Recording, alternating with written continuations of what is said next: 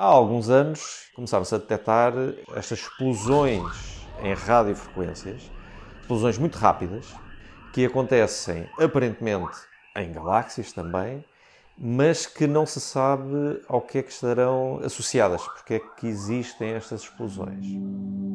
Bom dia, eu sou a Marta Matias e este é o P24. Hoje celebra-se o Dia Mundial da Rádio, mas de forma diferente. Optámos por lhe trazer as radiofrequências que se fazem sentir no universo. Há duas semanas foi revelado um artigo científico que indica que a 500 milhões de anos-luz há algo que emite sinais de rádio regulares. Mas afinal, o que são estas explosões rápidas de rádio? Neste P24 temos o professor da Faculdade de Ciências da Universidade de Lisboa e do Instituto de Astrofísica e Ciências do Espaço, José Afonso. Em geral, quando observamos o céu em radiofrequências, nós estamos habituados a observar eh, galáxias que brilham devido a explosões de supernova. E essas explosões de supernova deixam uma marca que depois é observada em radiofrequências durante bastante tempo. Pensa-se que de facto podem estar associadas à morte de uma estrela, mas há alguma fase que aconteça durante esta morte de uma estrela, provavelmente uma estrela de grande massa, mas de alguma forma nós ainda não conseguimos perceber a que é que se deve estas explosões em radiofrequências. E de que forma é que se poderá descobrir a origem destas explosões? Nos últimos anos tem-se tentado observá-las, detectá-las. Algumas já se conhecem por exemplo, sabe-se que não se situam no centro de uma galáxia, mas que se podem situar na periferia de uma galáxia.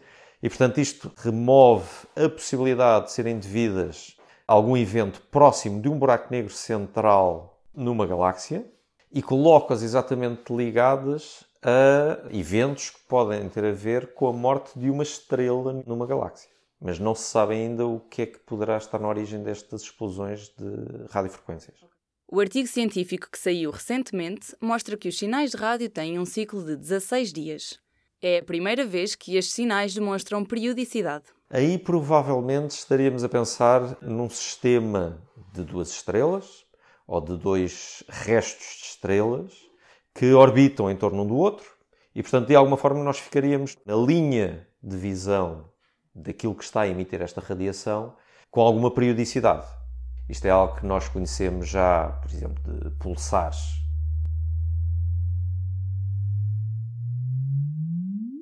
E o que são pulsares? Eu explico. Pulsares são o resto de uma estrela de grande massa que deixa para trás uma estrela de neutrões. Mas aí estamos a falar em algo que nós já conhecemos há bastantes anos e essa periodicidade estamos a falar de coisas que podem ser de milissegundos. Nós aqui estamos a falar de algo que aparentemente brilha, ou nós somos apanhados no campo de visão dessa radiação, com uma periodicidade de alguns dias. Portanto, estaremos a falar de um fenómeno, ou a pensar num fenómeno, que implica algum tipo de rotação muito mais lenta. E estamos a falar também de corpos podem estar a rodar um sobre o outro, mas com uma distância já bastante grande e, portanto, demorar alguns dias e não milissegundos a rodar sobre si próprio. E se não for a morte de uma estrela que está a causar estas explosões? Quais são então as possíveis fontes de energia? Originalmente, nestas observações de rádio, nós de facto temos sempre duas coisas fundamentais. Ou é algo relacionado à morte de uma estrela, aos eventos que acontecem na morte de uma estrela, ou então é algo que tem a ver com a queda de material para um buraco negro gigantesco, em geral no centro de uma galáxia. É difícil pensar em outros eventos que possam ser suficientemente energéticos e que possam dar origem a esta emissão em radiofrequências. Isto mostra que a existência de seres extraterrestres é inconcebível? Obviamente, quando se detecta algo assim, muitas pessoas começam a pensar: ah, mas pode ser uma emissão de extraterrestres, não é? E eu acho que nós estamos ainda muito longe dessa possibilidade.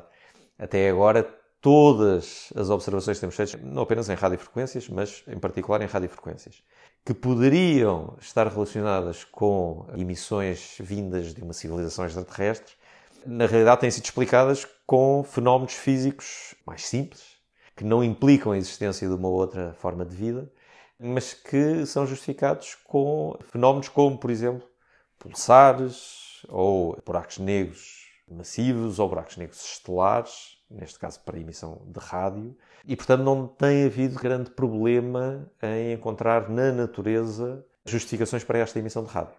Estes sinais não são visíveis a olho nu. Essencialmente é preciso estar a observar uma parte do céu continuamente e depois ir buscar uh, esses dados, essa observação contínua. Vamos supor que temos 5 horas de observação de uma determinada zona do céu. Fazermos uma análise detalhada a nível temporal e, portanto, perceber se, em algum ponto destas 5 horas de observação, por exemplo, se existiu um pico na emissão em radiofrequências. Estas explosões, denominadas Fast Radio Bursts, têm vindo a contribuir para a compreensão do processo de evolução de uma estrela. E isto nos últimos anos tem sido um dos temas quentes na astrofísica, porque aparentemente estamos a descobrir cada vez mais sinais destes e isto está-nos a indicar alguma coisa sobre o processo de evolução de uma estrela, em particular a morte de uma estrela. E portanto é muito importante percebermos de onde é que vem esta emissão e tentarmos identificar qual o corpo que está na sua origem. Se estivermos a falar de alguma fase na morte de uma estrela que neste momento não esperamos, que neste momento não conhecemos, é muito importante perceber onde é que o nosso conhecimento está em falta. E hoje em dia já se sabe muito mais do que há uns anos, até porque há cada vez mais teorias sobre o funcionamento do universo. Tentar ir às teorias de morte das estrelas aquela última parte da astrofísica estelar que explica como é que uma estrela morre, porque se calhar temos que melhorar aquilo que neste momento os nossos modelos nos dizem que deveria ser a morte de uma estrela. Mas, portanto, é muito importante seguir estes, estas observações, porque estão-nos de facto a levantar o véu sobre algum processo que nós ainda não conhecemos em detalhe. E será que isto nos pode afetar diretamente a nós na Terra? Isto tem importância não diretamente para a nossa estrela, para o Sol. A nossa estrela é uma estrela de pequena massa, acaba a sua vida de uma forma mais pacífica, mas existem muitas estrelas no universo que são gigantescas, muito maiores que o Sol, e que acabam a sua vida numa explosão de supernova, e aquilo que deixam para trás pode estar associado, ou mesmo a própria explosão, pode estar associado a estas emissões em rádio.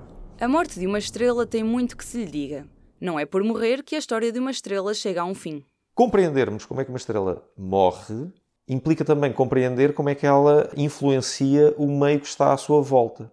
E nós sabemos que as explosões de supernova podem induzir a formação de novas estrelas em regiões próximas desta explosão, e essa formação de novas estrelas vai estar associada também à formação de, por exemplo, novos planetas. Portanto, uma estrela não pode ser isolada pensarmos, ok, vamos perceber a história da morte de uma estrela, mas a história termina aí, não termina aí. Então o que acontece quando morre uma estrela? Cada morte de uma estrela pode potencialmente levar à formação de novas estrelas numa galáxia. E nós conhecemos hoje galáxias que formam estrelas a uma taxa de milhares de vezes a taxa de formação de estrelas na Via Láctea. E, portanto, estão literalmente a formar estrelas a uma taxa alucinante.